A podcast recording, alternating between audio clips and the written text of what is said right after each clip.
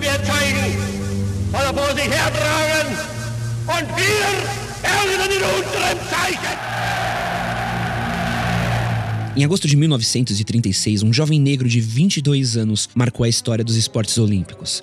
Jesse Owens conquistou quatro medalhas de ouro em pleno estádio olímpico de Berlim, na frente de nada mais, nada menos do que Adolf Hitler e todos os seus comandantes. Um tapa na cara do conceito de supremacia branca que o ditador pregava. Essa história é uma clássica história do esporte. Ela já foi até mesmo tema do episódio número 39 aqui do Wikipod. Porém, um detalhe que poucas pessoas sabem é que os calçados que o atleta americano Jesse Owens usou para ganhar suas medalhas de ouro foram feitas por um alemão. Eles foram criados por um membro da família Dassler, uma proeminente família de sapateiros da região da Baviera que em poucos anos dariam origem a uma das maiores marcas da história dos materiais esportivos. Sejam bem-vindos a mais um Wikipod, o seu podcast biográfico com histórias incríveis. Meu nome é Edson Castro e eu estou falando aqui diretamente da Pod 360. E hoje nós vamos contar a história da estranha relação entre o regime nazista e a Adidas.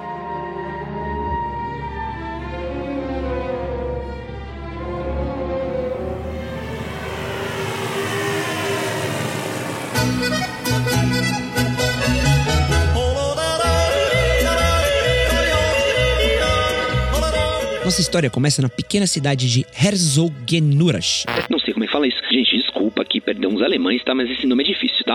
Uma pequena cidadezinha na Baviera, tá? Uma região da Alemanha. Após o final da Primeira Guerra, a família Dassler estava em más condições, assim como toda a Alemanha. O patriarca da família estava desempregado e a lavanderia da senhora Dassler ia de mal a pior.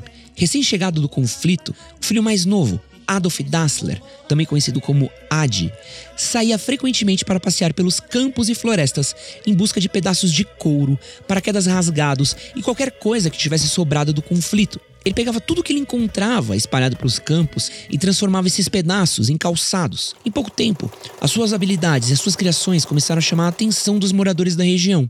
Em 1923, o irmão do meio da família, Rudolf, se juntou a Adi para ajudá-lo nos negócios. E juntos, eles eram praticamente a dupla perfeita. O Adi, ele era o pensador. Oh. Ele trabalhava sozinho em sua sapataria e estava sempre pensando em como ele poderia melhorar suas criações.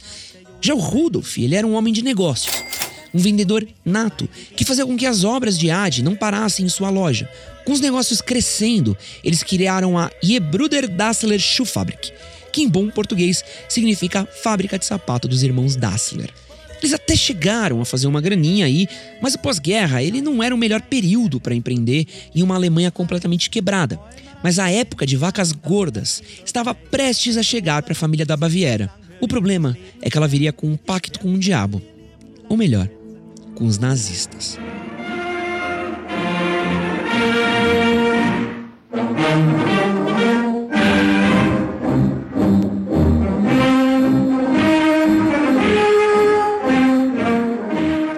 Partido nazista de Adolf Hitler avançava no poder, mudanças eram feitas na Alemanha.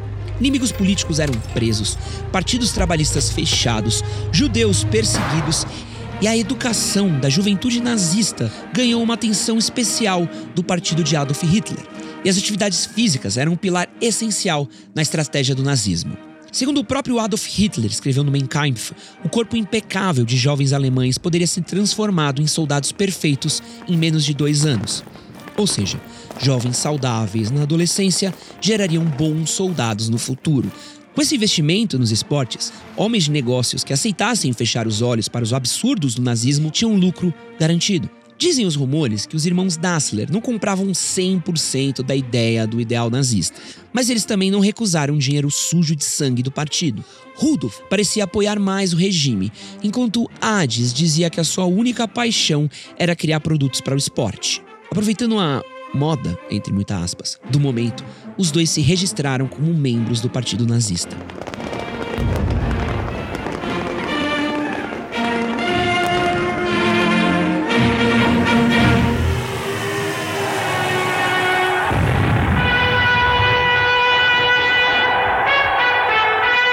A chegada das Olimpíadas de 1936 em Berlim, Adi queria colocar suas criações nos pés dos maiores atletas do seu país e do mundo.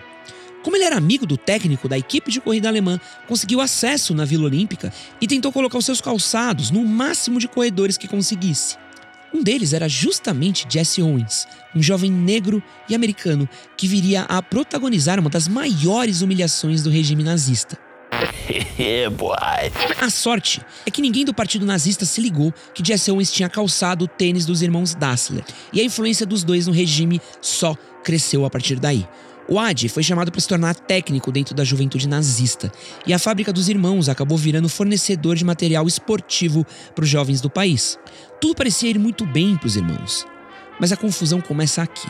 Por mais de uma vez, o Adi se negou a obedecer os nazistas e demitir algum funcionário específico de sua fábrica, o que irritava e muito, não só os nazistas, claro, como seu irmão também. E apesar dos negócios estarem dando muito lucro, a relação entre os dois só piorava. Eles moravam juntos em uma casa de três andares, próxima à fábrica de calçados. Não bastasse brigar com seu irmão Adi, Rudolf também tinha diversos bate-bocas com a esposa dele. E com a chegada da guerra, a divisão entre os dois lados da família ia piorar. Um dia, durante um bombardeio inglês, a família Dassler correu para o porão que servia como abrigo antibomba para a família. Rudolf chegou primeiro. Enquanto Adi entrava com sua família, ele teria dito algo como: Olha os porcos aí novamente, se referindo aos bombardeiros. Porém, Rudolf achou que o comentário do Adi tinha sido destinado para ele e sua família e foi para as vias de fato com seu irmão. Os dois caíram na porrada enquanto bombas caíam sobre suas cabeças.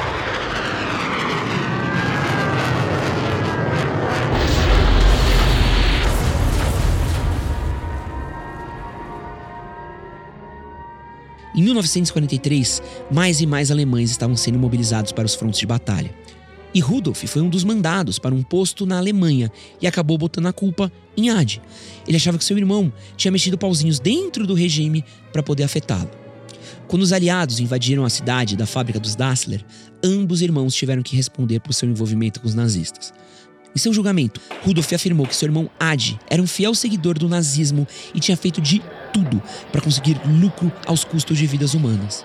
Isso iria acabar acarretando uma pena fortíssima contra Adi. Porém, o ex-prefeito da cidade, um judeu, deu um depoimento dizendo que ele sempre tinha se preocupado mais com esportes do que com política e que o mesmo tinha salvado a sua vida ao avisar que a Gestapo ia tentar capturá-lo um dia.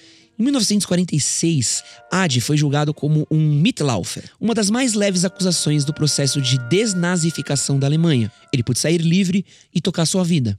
Já Rudolf foi preso por um ano. Como sempre, acreditou que seu irmão Adi tinha tramado contra ele e para que ele ficasse na prisão. Em 1948, os dois irmãos finalmente decidiram dividir a sua fábrica em duas partes.